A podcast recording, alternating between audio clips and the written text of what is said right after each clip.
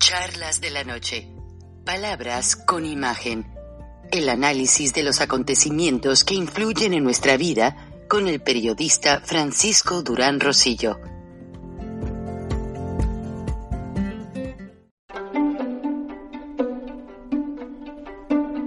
Frank Durán Rosillo eh, te saluda y los saluda a todos ustedes, su amiga María Celeste Raraz, para invitarlos a que se suscriban a mi canal de YouTube María Celeste Raraz, tal como mi nombre, donde les informo todas las semanas eh, sobre entrevistas que tienen un tema que ayuda a mejorarnos como personas y de paso son interesantes. Las pueden encontrar en mi canal de YouTube, así que los espero. Y se suscriben gratis.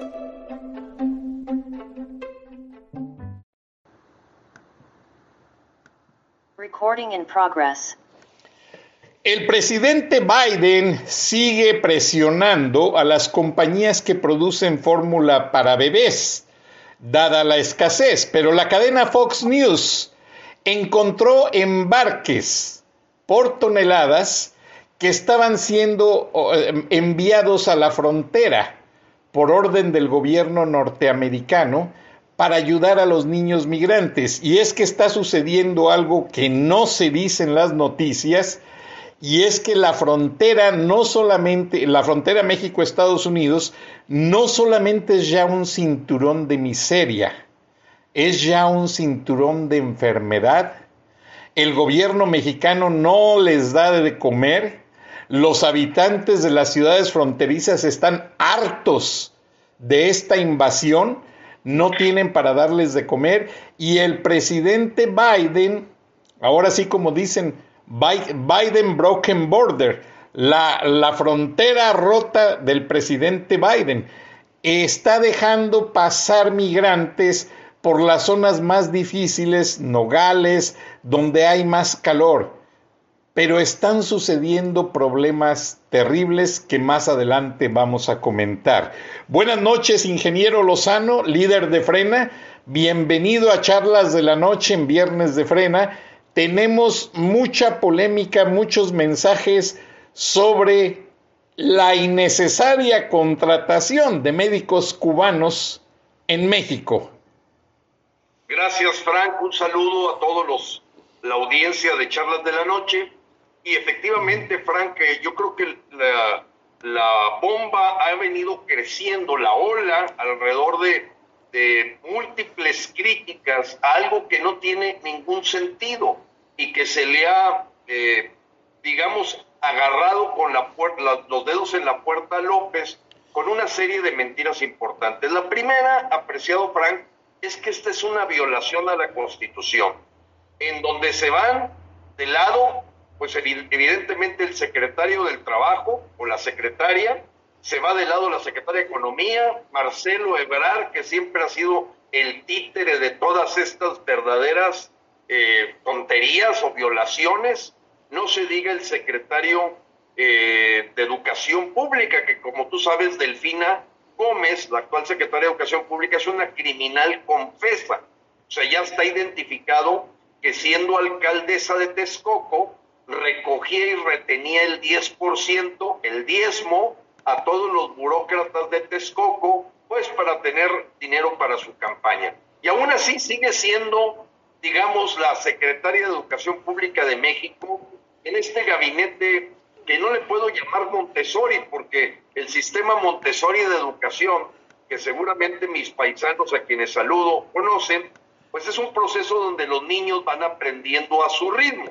Pero estos doctores cubanos no sabemos si son doctores, cuánto se les está pagando, se habla de 500, no sabemos del nivel de certificación. Lo que sí sabemos, Frank, es que estas brigadas de médicos cubanos han hecho pedazos la estabilidad de los países a donde han llegado.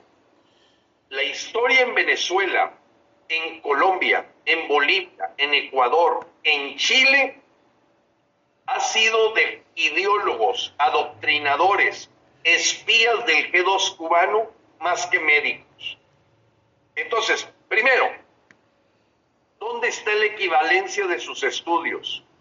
¿Dónde está la visa de trabajo con una, una certificación, porque aquí hay un interés jurídico clave, apreciado Frank, y es el hecho de que en manos de estos cubanos estaría la salud de los niños, de los jóvenes, de los adultos mexicanos. Entonces se está pisoteando además un derecho humano, porque ¿cómo me vas a poner a mí en un centro de salud una persona que no me puede garantizar, conozca la profesión, realmente esté certificado y el tipo de problemáticas que él ha atendido en Cuba se parezcan a las de México?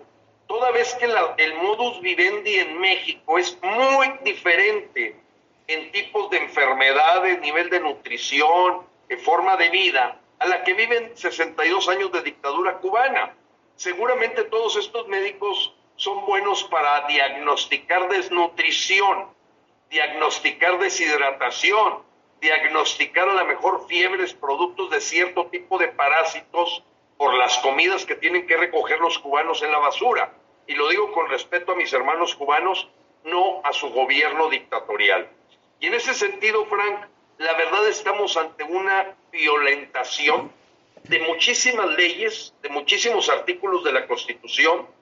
Y bueno, ha sido el tema de la semana, López defendiéndolos, porque firmó un convenio con Díaz Canel, en donde se ha descubierto, Frank, que además de tenerlos en hoteles de lujo a estos cubanos, la intención es pagarles del orden de 5 mil dólares mensuales, donde se sabe por prácticas anteriores esos 5 mil dólares nada más se quedan con el 5 al 10%, el médico, todo lo demás es para mantener la dictadura cubana. Entonces, no hagas cosas buenas que parezcan malas y sabemos de la gran problemática que hubo del pasado 11 de junio de Patria y Libertad, en donde muchos presos políticos pues fueron llevados a las cárceles de Cuba.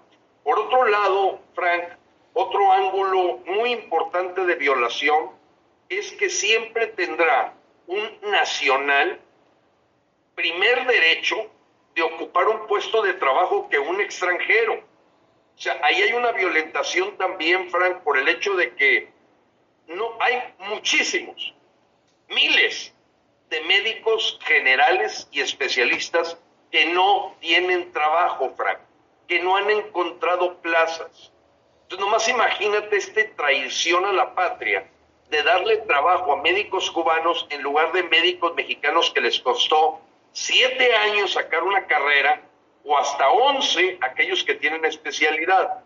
La verdad, el pisoteo a los derechos humanos, al interés jurídico de la salud de los mexicanos, al desplazamiento de nuestro talento mexicano, pues creo que es un error garrafal y los mexicanos nos estamos poniendo de acuerdo, Frank, para rechazar no solamente los colegios médicos, asociaciones médicas, universidades que tienen facultades de medicina, sino quiero decirte, y es una primicia, que mañana presento un amparo ante la Suprema Corte de Justicia de la Nación, porque los mexicanos somos muy dados a criticar, pero nadie toma la acción, Frank, no la toman.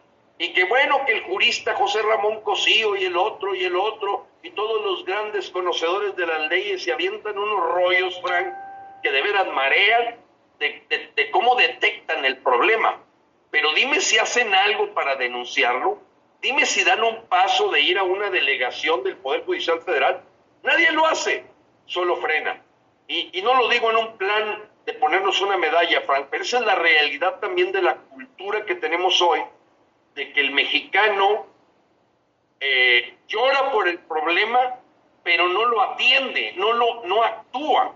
Y frena es una forma de vida. Si yo enfrento un problema, tengo que ir delante de él. La frena nada lo frena. Y en esa actitud decimos que México puede ser el Singapur del continente americano si quitamos a toda esta bola de estorbos políticos que tenemos.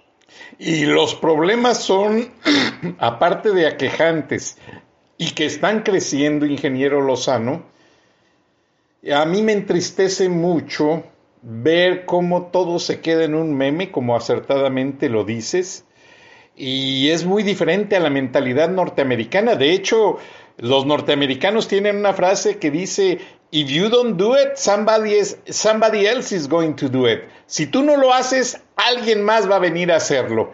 Y no les importa, pero se hace. Eh, ellos no se quedan ante el problema, ellos lo solucionan.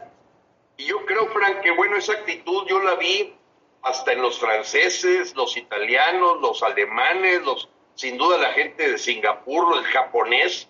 No, hombre, ¿qué va a andar mandando un meme un japonés? Actúa, va directo a la acción de inmediato.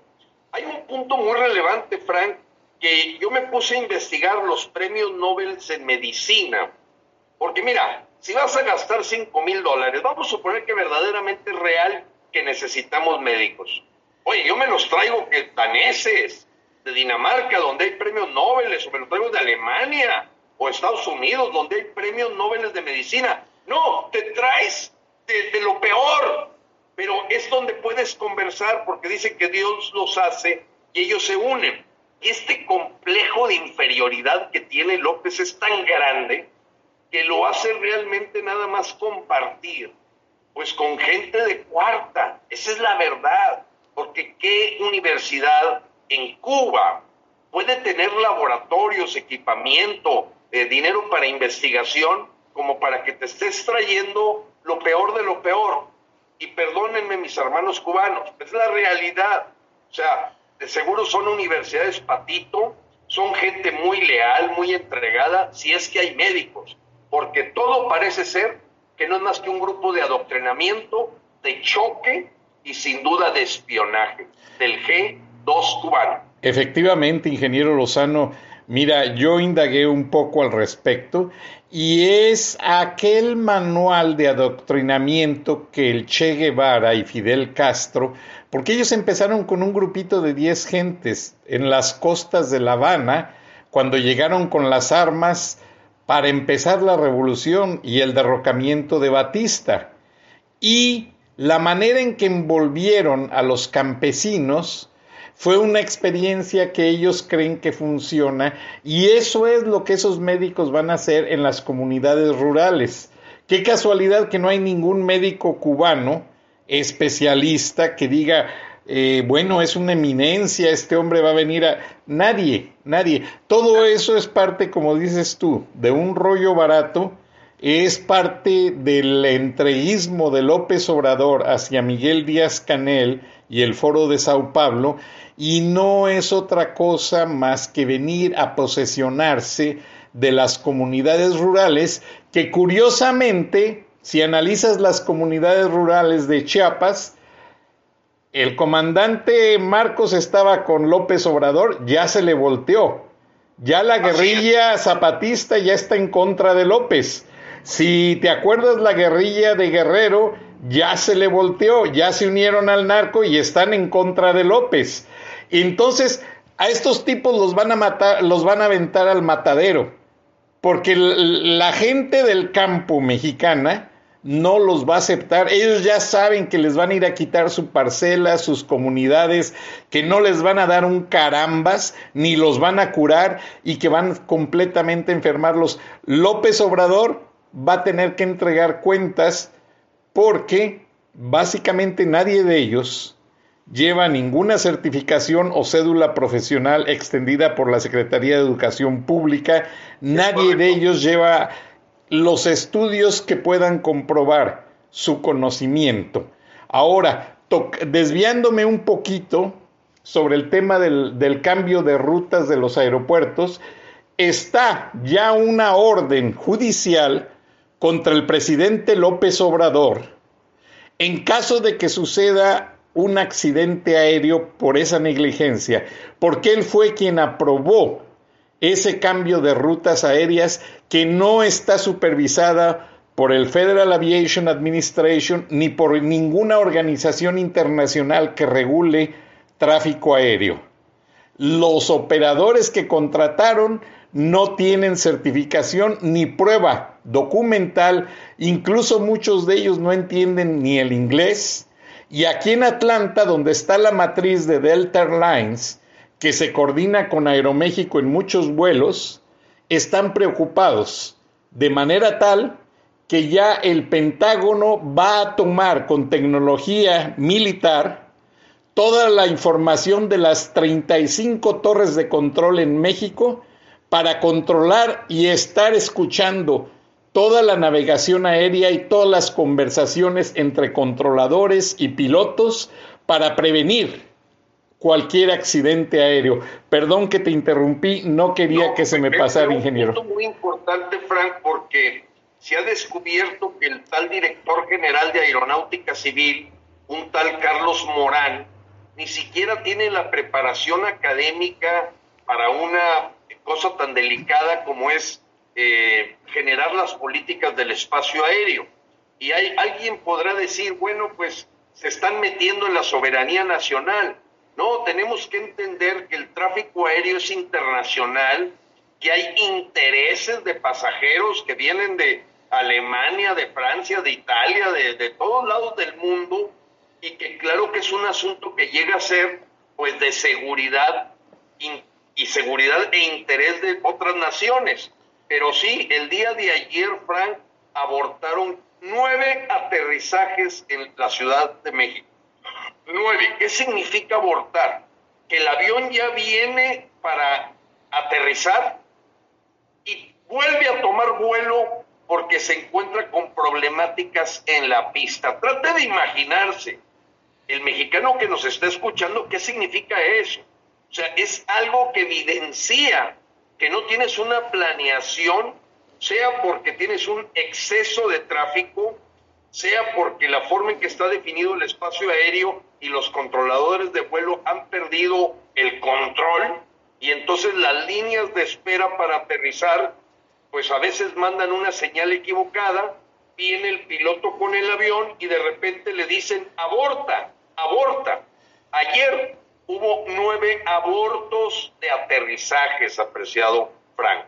Y eso, eso es la antesala de un posible accidente aéreo y una tragedia que pudiéramos, pues con todo lo que ha ocurrido en la 4T, sumárselo a aquel gasoducto de Tlalewilpan, sumárselo a, bueno, Frank, seguramente te llegó estos videos donde López eh, ya se ha vuelto hasta una cosa de de, generar eh, risa, porque él habla o se habla tratando de parafrasear a López, que dice, eh, pues hoy en un restaurante de Uruapan entraron, llegó una balacera, afortunadamente ningún delincuente salió herido. Ocho civiles y nueve señoras y tres niños, pero los delincuentes quedaron perfectamente ilesos. ¿Por qué? Porque él dice que hay que cuidarlos que son seres humanos.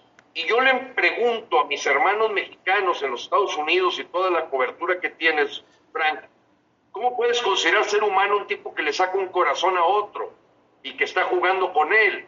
O la forma en que asesinan unos a otros, pedófilos, pederastas, extorsionadores, secuestradores. Sabemos que en la naturaleza siempre hay fenómenos y hay que entender que hay gente que no tiene evolucionado su cerebro y considerar los seres humanos es pretender que no hubiera ninguna clínica psiquiátrica en el mundo, porque todos son normales. Eso no es cierto. Entonces tenemos que entender que hay gente que sufre de un problema psicológico irreversible, incurable, y que López trate de cuidarlos en lugar de cuidar a las víctimas. Nos hizo acordarnos de cuando no recibió a la familia Levarón en el Palacio Nacional porque llamó que no iba a prestarse a un show. Pero ¿cuál show? Si habían asesinado a dos mujeres y siete niños ahí en Basipe, en la frontera entre Chihuahua y Sonora. En fin, hoy ya tenemos 100 mil desaparecidos, Frank, 100 mil desaparecidos un 40% en la gestión de López, que sumándolos a los 120 mil asesinatos, habla de números escalofriantes, catastróficos, de cómo la estrategia de seguridad ha sido totalmente contraria a prácticas exitosas para contener la violencia. Hoy en México se vive un Jesús en la boca continuo de todo mundo porque ya se salió de control, el ejército ha perdido credibilidad siendo una institución que tanto tiempo le tomó tener el prestigio como, como autoridad y hoy pues los vemos correteados por cárteles, los vemos huyendo, los vemos escondidos, los vemos humillados por el propio supuestamente comandante supremo.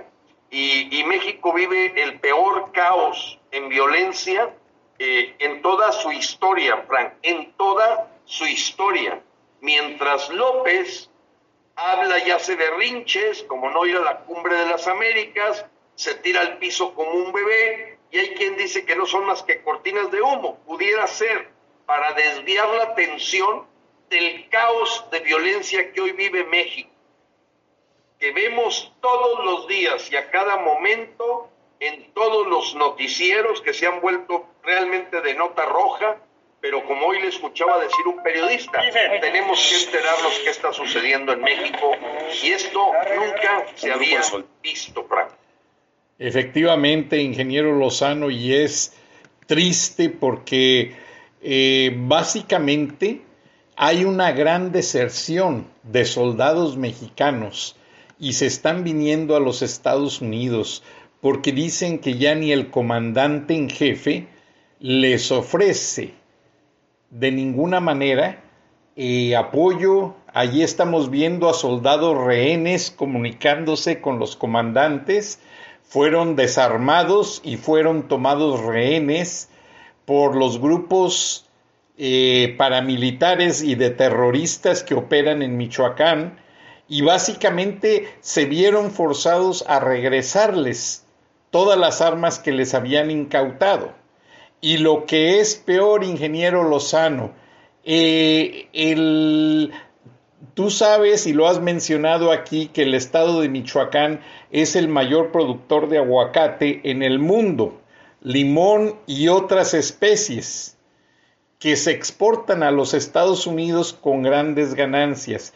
Hablé un día con un productor y cada enero de Super Bowl se exportan 100 furgones de ferrocarril directamente a Estados Unidos solamente de aguacate. Imagínate lo que significa eso. Bueno, eh, para no hacerte la historia larga, básicamente ya los productores de aguacate han recibido, y no es broma porque lo acabas de mencionar, Singapur tiene un territorio con clima muy parecido al de Michoacán y ya están haciendo las pruebas de cultivar aguacate. Y el gobierno de Singapur les ofrece respetarle sus ganancias y que básicamente solamente contraten a sus empleados de Singapur para que se dediquen a lo que es la, el cultivo y exportación del aguacate, que ya no sería mexicano, ya sería completamente de Singapur, y pues tristemente las cosas pintan ya a que en México, precisamente por esa negligencia, por eso de que todo se queda en un meme, en un comentario estúpido, pero nadie toma acción. Ya los, eh, la gente que cultiva aguacate ya están tomando medidas. Tristemente, hablé con uno de ellos, me reservo el nombre, se portó muy bien conmigo, me tuvo la confianza, platicamos en un aeropuerto, yo le traduje su transbordo para que tomara su vuelo de transbordo y él me dijo que venía de Singapur que venía ya de hacer las pruebas y que la gente de Singapur está aceptando con muy buenos ojos y que les promete rentarles las tierras para que exporten todo el aguacate que sea necesario, siempre y cuando ellos generen empleo a la gente de Singapur, porque han visto lo bueno que es ese negocio. Y Gilberto, están cansados de la extorsión, de los secuestros, de los asaltos, de la muerte. Ve cómo tienen al ejército. O sea, López Obrador no da garantías a la gente, ahora con lo que dijo el gobernador de Michoacán, Bedoya, que lo anunciamos la semana pasada, que todos los gobernadores de Morena van a respetar al narco, ¿a dónde va esto, ingeniero Lozano? Bueno, Franco, ahorita que comentabas eso, por cierto, una nota pues del estado que te vio nacer, eh, ayer quemaron unos viñedos en San Miguel de Allende, el crimen organizado, seguramente si buscas la nota está por ahí, fue el día de ayer, porque no quisieron pagar el derecho de piso. Y la verdad es que se ha extendido la práctica de pagarle este impuesto al crimen organizado que es todos estos cárteles, además de estarle pagando al crimen organizado, legal, que es el gobierno de la 4T y que termina despilfarrando los impuestos y regalándole el dinero a Centroamérica. De veras, Frank, yo no puedo aceptar que haya un paisano nuestro en los Estados Unidos que pueda simpatizar con López, a menos que trabaja de burrero, de mula del narcotráfico, de sicario, de ladrón. Pero imaginarme una persona mexicana decente que se ha tenido que estar en los Estados Unidos para hacer sobrevivir su familia, que simpatice con Morena, con este narcopartido, de veras es porque está completamente desinformado o debe estar un paso de estar en una clínica psiquiátrica. Es increíble lo que está pasando, Frank está fuera de control. Mira, ya encontraste el viñedo.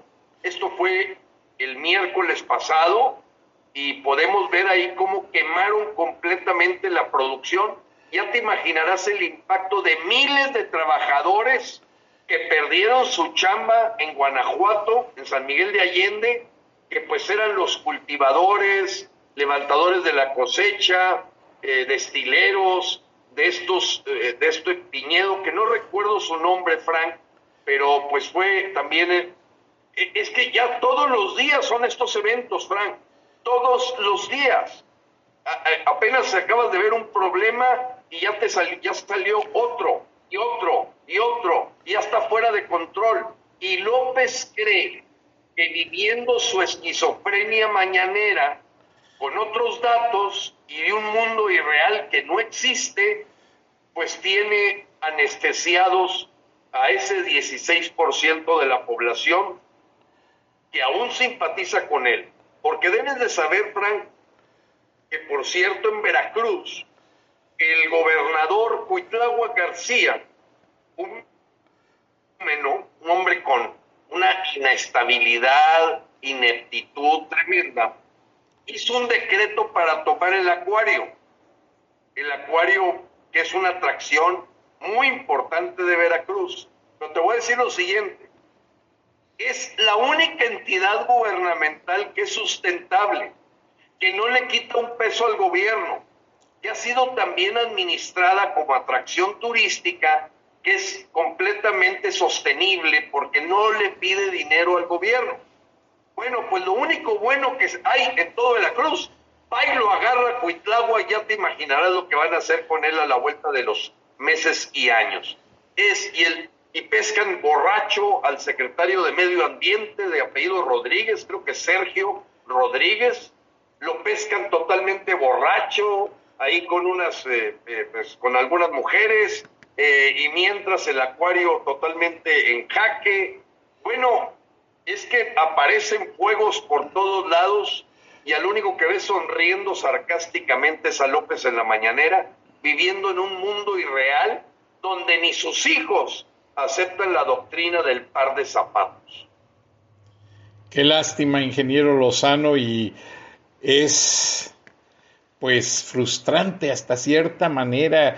Y como te decía al principio del programa, está a punto de declararse zona de emergencia la frontera México-Estados Unidos porque ya no hay control, no hay control de ciertas partes de la frontera y vamos a ver el video. Eh, básicamente nos metieron aquí el comercial, bueno, eso fue a la fuerza. Eh, pero vamos a ver cómo está. Mira, las gasolinas pues siguen subiendo por el problema de la guerra. 4.71 está hoy el galón, 3.95 en otros estados, pero acá básicamente hay días que la bajan de repente y es cuando la gente aprovechamos para cargar. De hecho, hay hasta un sitio de internet que te avisa dónde está más barata la gasolina cerca de tu casa porque pues básicamente es un problema grande. Pero bueno, Frank, pero vale la pena decir, vale la pena decir que yo cargué gasolina hoy en la mañana en México y para que se den cuenta eh, nuestros paisanos a cuánto nos sale el galón, bueno, pues el galón me salió a mí en 23 por 4, 4 por 3, 92 pesos. 92 pesos entre 19, pues te da casi como a 5 dólares el galón. O sea, aún así seguimos, seguimos estando como 25% arriba de los precios altos en Texas. Eh, pero, ah, bueno, eh, estábamos en el tema de que está todo fuera de control, está todo vuelto de cabeza. Seis estados llegan a elecciones y quiero platicarle a los mexicanos, a todos los que nos escuchan, Frank, en charlas de la noche, que ocurrió un asunto en donde los mexicanos nos, nos preguntamos si fue algo planeado o fue una verdadera estupidez. Ahorita que hablas de la gasolina, pues hay que hablar de los carros. Se le ocurrió a la licenciada en lengua inglesa, eh, hoy secretaria de Economía, Tatiana Cloutier, meter una norma de que todos los autos deberían de vivir una verificación física y mecánica cada año cuando tienen más de cuatro años. Verificación que iba a quitarle a los mexicanos del bolsillo del orden de mil pesos cada año.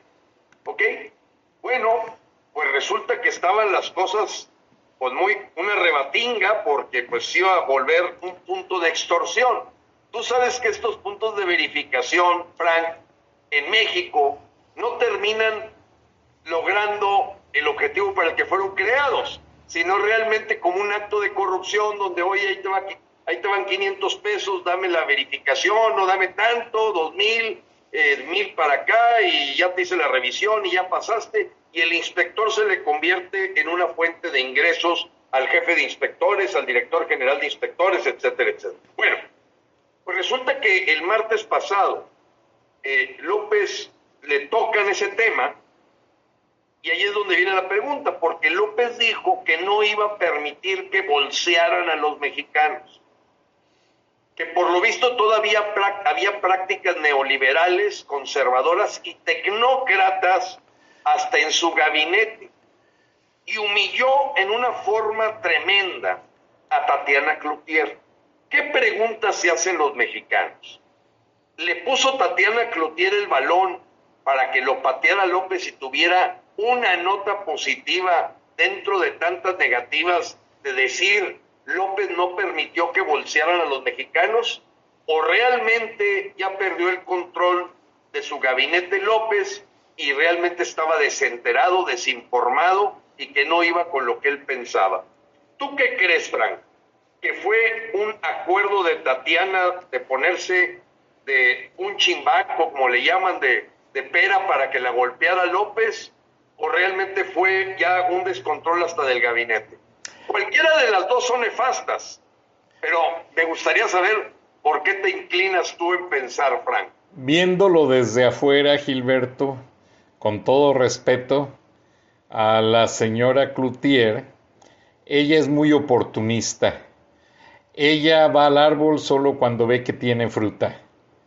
Ella encontró en López Obrador su resurgimiento político porque ella no tenía ningún impacto, eh, eh, no tenía ninguna cadena de seguidores que realmente la apoyaran. Y lo denunció Plácido Garza con audios en este programa, quien fue socio editorial hace mucho tiempo, no lo digo yo. Y básicamente la señora Cloutier aprovechó el momento y ahora López Obrador está muy molesto con Poncho Romo, Tatiana Cloutier y toda esa gente que le han dicho al gobierno americano, hey, López es el que está contra Estados Unidos, no nosotros. Ellos no quieren perder sus visas, sus negocios en Estados Unidos, ir a la isla del padre cada verano, como se acostumbra. Entonces, no dudo yo que ya haya llegado a los oídos del presidente que hay gente de su gabinete que está pasando información confidencial al gobierno norteamericano porque está muy al día de todo lo que sucede adentro de Palacio Nacional. Y solo gente con la eh, con el contacto con los puestos como el de la señora Cloutier, el de Poncho Romo, pueden saber muchas cosas internamente de Palacio y pues andan de corre y dile eh, avisando y denunciando a López porque ellos no quieren ser parte del castrochavismo y se nota, lo dicen de los dientes para afuera para proteger el hueso. Pero tú crees que Poncho Romo, que tenía casas de bolsa, que ha hecho tanto negocio, eh, tan adorador del dinero, del capitalismo, que tenía su avión privado, ¿tú crees que va él a inclinarse a compartir su riqueza como en Cuba lo ordenó Fidel Castro y como lo quiere ordenar López? No, pues tienes toda la razón, Frank, no lo va a hacer. Es un tipo además egoísta, tiene cero obras altruistas, cero obras sociales. Poncho Romo nunca lo ha distinguido absolutamente nada en el tema de responsabilidad social. Yo te diría que de los empresarios norteños que tienen una tendencia a que siempre comparten algo a través de obras culturales, a través de servicios a sus trabajadores. No, Alfonso está en el mero abajo del ranking de lo que se le conoce como un especulador, como un hombre básicamente orientado por el dinero. Entonces sí te concedo razón y debe haber sido entonces un golpe bajo la forma en que reaccionó eh, pues esta secretaria conocida como la chimoltrufia en México, ahí digo es un apodo, no, no intenta eh, denostarla, simplemente es como se le conoce por aquel acercamiento que tuvo con, no me acuerdo si con Kamala Harris o con la jefa de la DEA, en donde se vieron en Estados Unidos y bueno, pues vestía de una manera tan informal que parece que acababa de levantarse y de ahí, a raíz de eso se le generó ese apodo a, Tatiana. Pero tiene razón, Tatiana nunca ha ganado una elección, nunca. Ella ha usufructuado el apellido de su padre, eh, siendo diputada plurinominal, después compitió para alcaldesa, perdió, después compitió para diputada local, perdió, y lo único es que aprovecharon su apellido para vendérselo a López como parte de su campaña, el que decir, mira, hasta los Cloutier están con López, pero la verdad la señora no sabe ni lo que es una curva de oferta y de la demanda, y nadie puede entender qué hace en la Secretaría de Economía. Pero volviendo al tema, que ahorita nos lleva al tema internacional, Frank. En el tema internacional, creo que México eh, hoy está en el peor momento de su historia, en el peor. Y Ebrard es el, el testaferro de esta posición con motivo del, del, próximo evento de la Cumbre de las Américas, de este berrinche que hace López de, de querer invitar eh, o que, que invite el anfitrión, en este caso el gabinete de Joe Biden, invite al narcotraficante dictador de Cuba, Díaz Canel, al narcodictador de Venezuela, Nicolás Maduro, y al narcodictador de Nicaragua, Daniel Ortega. Esas tres sillas están pidiendo que estén cerca del pastel de la cumbre de las Américas y entonces la pregunta que todos los mexicanos se hacen, Frank, es, uno, ¿tú te atreverías a invitar a tu casa a estos tres asesinos? Y hoy esa pregunta le hizo Pedro Ferriz en su, en su, en su programa. Bueno, no, pues 100% dicen que no. O sea, no, nadie invitaría a su casa a estas gentes, ¿verdad? Pero hay un segundo punto. ¿Para quién trabaja Ebrar? ¿Para quién? O sea, ¿a quién le está haciendo la chamba? Él no está viendo los intereses de los mexicanos. Yo no sé si este tipo nació en Guatemala o en Honduras, o ya la dama de compañía Rosalinda Hueso lo trae tragando de la mano, porque el tipo dices, oye, ¿qué andas defendiendo? Los intereses de estos tres dictadores a costa de los intereses de México, porque México, su principal socio comercial es los Estados Unidos, es su, vecino por 3.150 kilómetros, ha sido el amortiguador de la pobreza de los mexicanos, es quien de donde vienen las remesas, es a quien le exportamos. Entonces, eh, está fuera de control este comunista, ¿verdad? Yo de veras, Frank, quisiera hacer un llamado, sé que tu programa lo escuchan, gente de las autoridades de Estados Unidos, creo que este es un hombre doble cara, es un tipo que seguramente le da una cara a los americanos, pero por acá él lo que persigue es una línea totalmente comunista en los hechos. Yo creo que Ken Salazar, embajador de Estados Unidos en México, se ve que es un hombre brillante y debe de estar jugando el juego del póker, de bluff, de entender este par de comunistas, y cuando digo par de comunistas, son como 42 comunistas identificados, pero Ebrard es uno de ellos. O sea, Ebrard hemos tenido ya, ahorita estamos recogiendo un expediente que lo muestra de la línea comunista desde que estuvo con Manuel Camacho Solís en el PRI. O sea, él siempre ha sido esa línea radical de querer monopolizar el capitalismo en sus manos. Acuérdate que él es el principal proveedor de las grúas que recogen carros en la Ciudad de México y de ahí ha hecho mucho dinero. Y pues hoy ha vuelto cajas automáticas a los consulados. De veras que Ebrar es un tipo que, que creo que es de los más peligrosos, porque tiene la capacidad de dar una cara a un lado, una cara al otro, y en el fondo a lo mejor es más peligroso que López Obrador en esta visión de una unión de repúblicas socialistas soviéticas de Latinoamérica. Porque en todos sus hechos, Frank, en todos, el tipo ha dado muestras de decir que pues deberían de apoyar a que esté Nicolás Maduro en, Los Ángeles, en la Cumbre de las Américas, que deberían. Entonces dices, oye, ¿para quién trabajas? ¿Para los rusos? ¿Para los chinos? O sea, ¿quién es el interés tuyo? ¿El interés tuyo es las dictaduras socialistas o es realmente México? Porque se supone que yo contrato un secretario de Relaciones Exteriores y le pago sueldo para que beneficie a los mexicanos y proteja a los mexicanos fuera de la frontera. Y el Señor todo lo que hace es al contrario, Frank, todo es al contrario, va contra los intereses de los mexicanos. Yo lo declaro traidor a la patria. Mira, ingeniero Lozano, yo solo te digo lo que me dijo un amigo del Comité de Seguridad Nacional de los Estados Unidos. Marcelo Ebrard, el día que se le acabe la inmunidad diplomática, va a acabar como el expresidente de Honduras, que ya está acá juzgado en una corte criminal de Estados Unidos y que, por cierto, muy relacionado a la dama de compañía de Marcelo Ebrard, este personaje político y su hermano.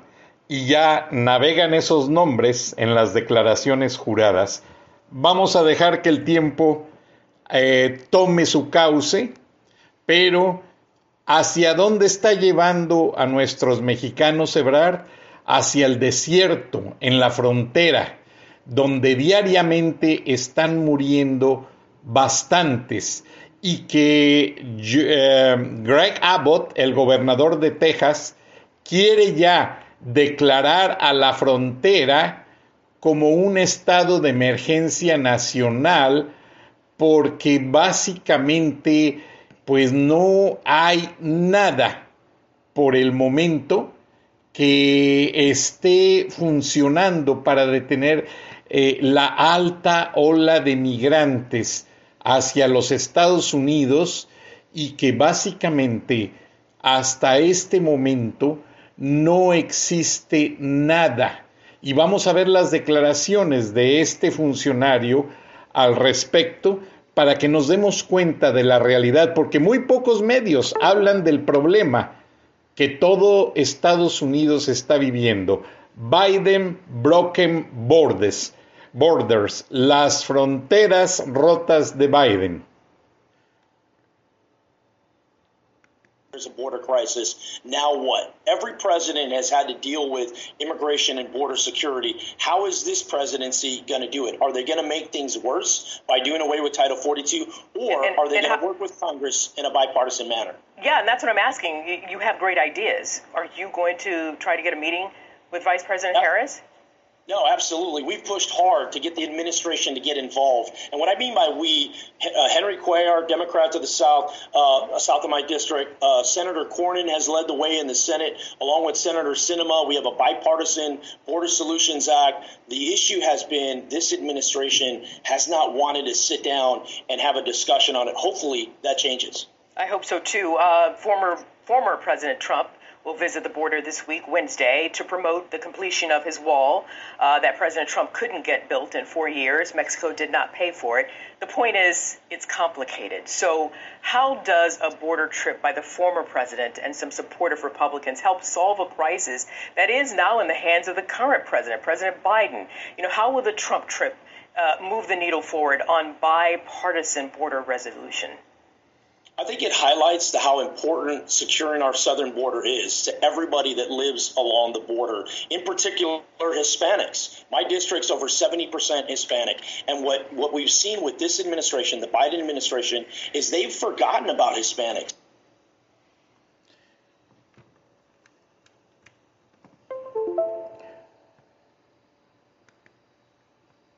Pues básicamente ahí lo tienes, bueno, ingeniero pues Lozano. Claro este, Está muy claro la crisis que hay en la frontera y la verdad es que todo lo que está pasando en México, lo único es que va a agravar la crisis. No ves ninguna acción que pueda dar un punto de inflexión.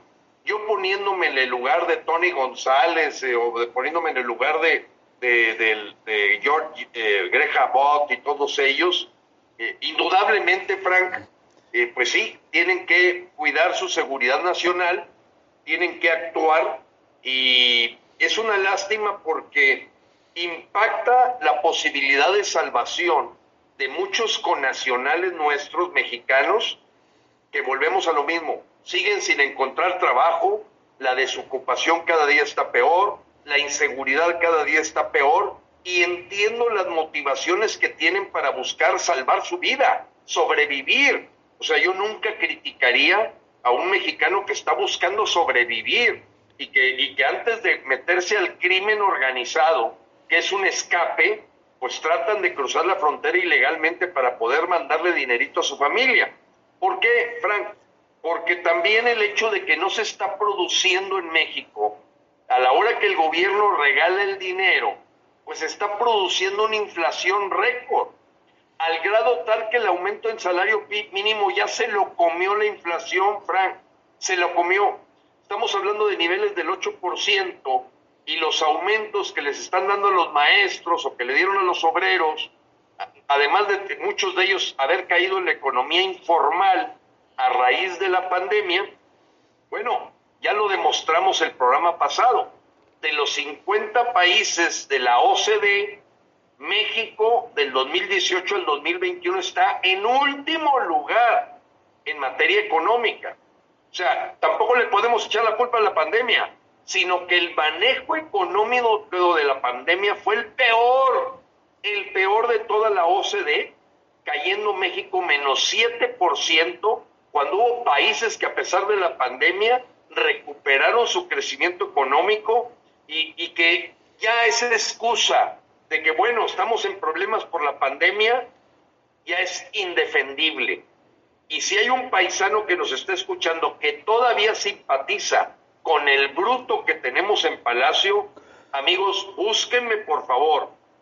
Nos queda una carta que jugar, Franquita, la quiero platicar.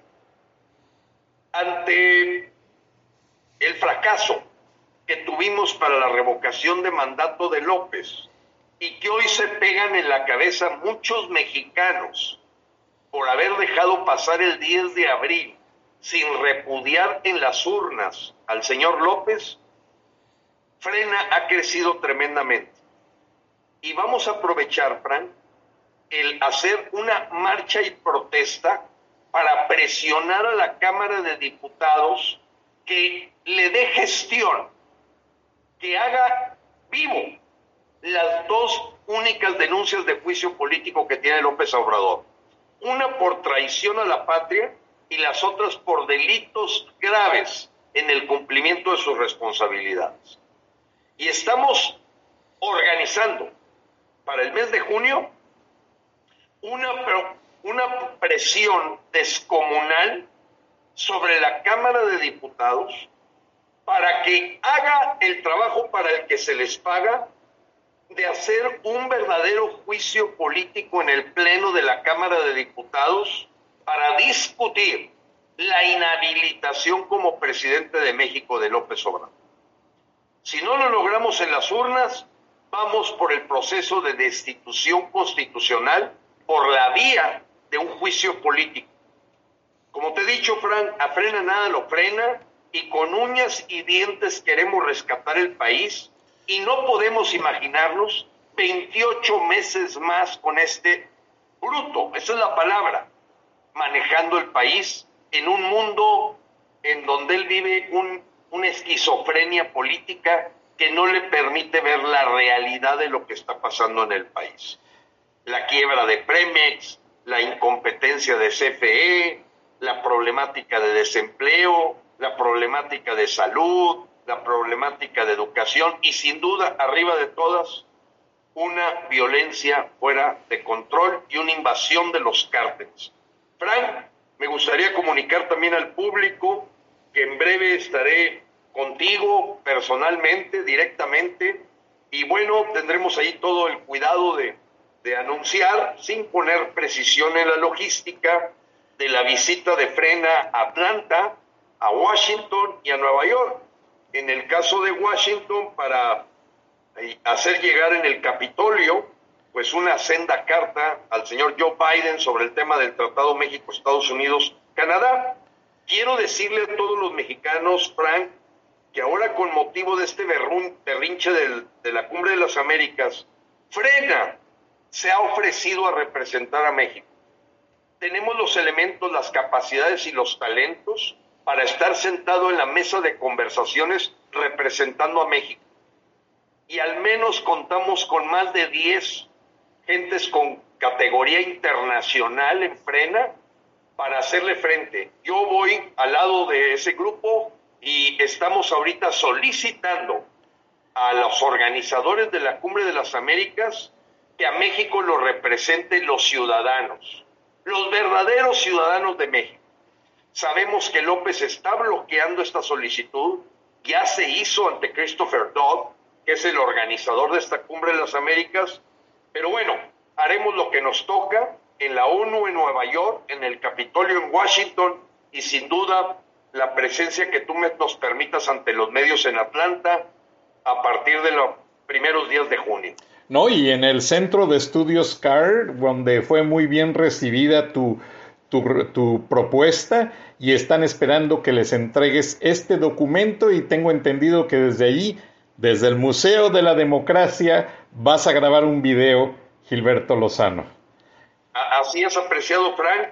Creo que en este momento requerimos del eco internacional, como ha sido tu programa de charlas de la noche, que nos ha permitido que la censura o autocensura en los medios nacionales han tratado de hacer invisible esta auténtica lucha de los ciudadanos mexicanos, pues tenga verdaderamente un impacto, porque no tengas duda, Frank, y a ti te consta, eh, los medios mexicanos han proscrito el que se escuche la verdad y por lo tanto la censura hacia las voces de frena ha sido implacable. Y te felicito. Frank, si me permites, quisiera hacer otro anuncio. Este lo deben de saber todos los paisanos. Bueno, en el año 2020 se generaliza la militarización de México. Y todo mexicano debe saber que la constitución no permite el uso de militares en labores de seguridad pública. Así lo marca se decreta la ley de la Guardia Nacional, en donde para todos ha sido claro que no quedó en una jerarquía de civiles y que finalmente fue rellenada en forma además muy humillante para gente de la Policía Federal, para la gente, eh, los, los verdaderos policías de México, a la hora que metieron mandos militares y una buena cantidad de militares obligados a servir a la patria en labores de seguridad pública como Guardia Nacional. Quiero comunicarle a los mexicanos que gracias a las denuncias de amparo que presentó Frena, y solo Frena, y puedo mostrar los documentos en donde los jueces federales reconocen a Frena con una defensa de derechos humanos y constitucionales.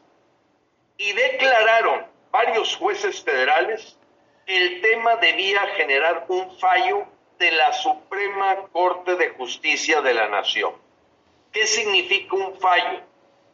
Que puede declararse inconstitucional la Guardia Nacional y va para atrás, va para atrás. Y ese, esa lucha ha sido de frena. Yo quiero comunicárselo a mis paisanos porque muchas veces al charlar de tantos problemas, poco abundamos en las acciones, porque frena esa acción, no es bla bla, es acción. Y, bueno, Frank, eh, debo decirte que en los últimos 10 videos eh, hice una, eh, un reto de entregarle 50 mil pesos a la persona que me muestre una acta ratificada de denuncia de juicio político que prometió la senadora Lili Telles hace cuatro meses. La senadora Lili Telles, como con una historia de conductora de programas de TV Azteca, es muy hábil en el bla, bla, bla. Y en un momento de estos errores y tropelías de parte de López, se atrevió a decir que aunque ella venía de Morena, le iba a meter una denuncia de juicio político a López. Dime en cuatro meses qué ha pasado, Frank. Aquí sigo teniendo mis 50 mil pesos, no hay quien reclame porque la señora era solo de los dientes para afuera, no ha hecho nada. Y ya puse como fecha que si no está exacta ratificada antes del 15 de mayo de este año, pues no me vengan a inventar un acta ratificada, porque yo sí tengo como frena, a nombre de mis compañeros, dos actas ratificadas ante el Departamento Jurídico del Congreso de la Unión de denuncias de juicio político puntuales para quitar a López Obrador e inhabilitar. Muy buenos puntos, ingeniero Lozano. Y en un seminario que tomé de periodismo con la cadena CNN, porque nos daban cursos de actualización constante, nos decían los expertos dos reglas. El periodista debe de vivir en una casa de cristal para poder ser crítico, para poder ser analista y nunca debe de aceptar ser funcionario público, ni por elección popular, ni ser parte de. Esta senadora que tú mencionas, búscale las dietas del Congreso ella estuvo en Milenio, no en Televisión Azteca, tengo entendido.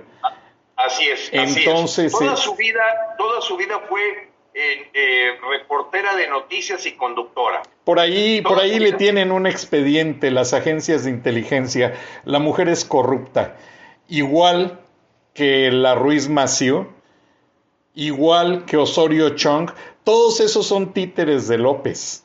Ellos eh, juegan al cuento de la democracia, pero como dices tú, nadie hace sólidas las denuncias. Xochil Gálvez eh, mandó una carta a la Comisión de Valores que regula las situaciones de los negocios al Trade Commissioner de los Estados Unidos. Yo lo indagué, le pidieron seguimiento con documentos que ella, a los que ella tiene acceso como senadora nunca los entregó. O sea, dejó todo en una declaración de prensa y esas mujeres ya son características de que dejan todo en una declaración de prensa y todos los mexicanos, ¡ay, qué bárbara! ¡Qué buena que está con, la democracia, está con nosotros! Son paleras, mi querido Gilberto, y perdona el término. Sí, sí, efectivamente, Frank, y eso, pues lógicamente va haciendo que se pierda credibilidad. Eh, mira, te voy a dar otra información que es patética, Frank. Eh, porque hasta se dieron, tú lo puedes buscar ahí, Clemente Castañeda, creo que se pone el Clemente H en Twitter.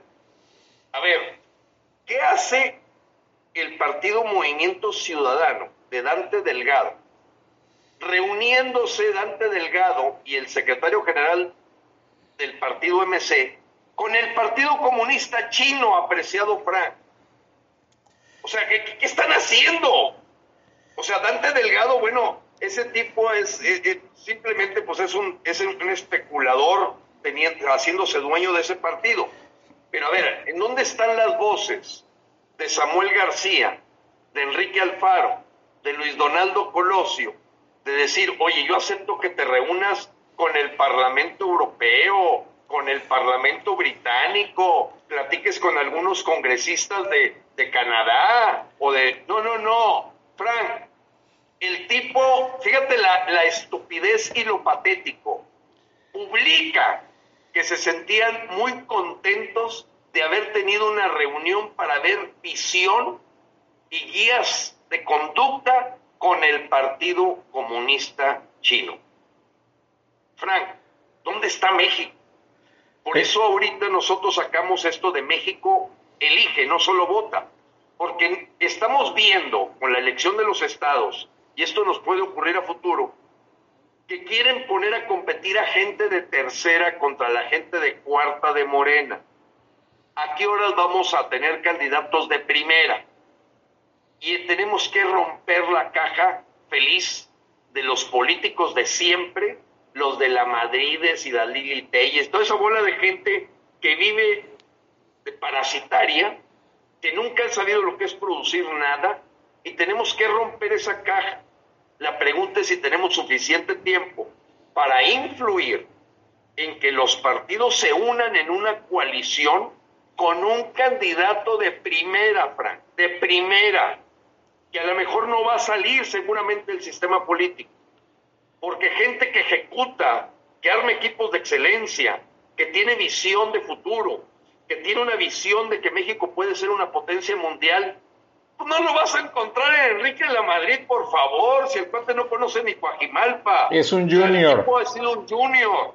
Y, te vas con la Lili Telles, pues no conoce más allá de Hermosillo, o sea, no tienen la exposición de cómo, cómo, se, cómo se trabaja en Singapur, en Shanghai, en, en, en Canadá, no lo saben, en Suiza. Entonces, Frank, tú no puedes hablar de lo que no conoces. Como alguien decía, nadie da lo que no tiene ni nadie expresa lo que no conoce. Ya no podemos darnos el lujo los mexicanos, con todos los recursos, talentos y todo lo que está en nuestras manos, no ir por una visión de convertir a México, lo voy a poner así, en el Singapur del continente americano. Va a ser imposible, Gilberto. Perdóname que sea tan renuente, pero mientras esa clase política como tú lo dijiste, parasitaria, esté allí chupando la ubre, ellos pagan el costo, ellos hacen la crítica que López necesita, la crítica orquestada, la crítica controlada, y quizás haya más mexicanos que quieran elevar su voz y esos mismos políticos de ese círculo cerrado no los dejan, Gilberto. Eh, realmente en México no hay una vista de cambio en el mediano plazo. Estamos hundidos en, un hermetismo orquestado y si no fuera por un líder como tú, Gilberto Lozano, estaríamos mermados por un control de la libertad de expresión que llegaría hasta donde esos tipos lo dicen y lo explican que es no más allá de sus narices. Esa gente es atorrante. Está un militar que fue el jefe de seguridad de Miguel Ángel Osorio Chong, que estuvo en el Estado Mayor Presidencial. Está a punto de hacer un libro y va a ser bastante interesante, Gilberto. No lo puedo adelantar, pero va a ser un éxito. Y ahí habla todo el control. Y Osorio Chong es el que controla a Lili Telles, a Ruiz Maciú, que está ahí porque le están dando el premio de consolación por el asesinato de su padre y los problemas con los Salinas. Eh, la otra panista que cada rato habla con maldiciones y que dice que siempre busca la democracia, se me olvidó su nombre. Xochitl, Galvez. otra vieja corrupta, perdóname la expresión. Es de Hidalgo, es también, es también del estado de Hidalgo. Bueno, de donde viene Osorio Chong. Él orquesta ese grupo. El día que haya verdadera participación de cambio, todas esas voces se convertirían en hechos, Gilberto. No quedarían en una declaración de prensa como todo, en un meme de internet. Gracias a Dios tú vas a entregar unas cartas muy valiosas al Congreso norteamericano, al Centro de Estudios Carter y al presidente Biden y vamos a ver, van a llegar lejos. Te felicito, ingeniero Lozano, líder de Frena. Me disculpo porque ya nos pasamos cuatro minutos. Ya nos pasamos, Frank, pero pues siempre muy importante de que nosotros queremos ver que los obreros mexicanos, como un obrero en Alemania, un obrero en España, puede viajar por todo el mundo un, campesino en Bulgaria, en Croacia, puede conocer hasta el carnaval de Río de Janeiro. ¿Por qué México no puede? Y sí podemos, y hay que, como dicen, hacer adobes. Apreciado Frank, te agradezco mucho el espacio. Se te fue Mexicana que nos escucha. Dios los bendiga y Dios bendiga a México, Frank. Gracias, ingeniero Lozano. Gracias a las nueve estaciones de Grupo Radio Paisano. Y nos vemos y nos escuchamos mañana. Hasta entonces. Recording stopped.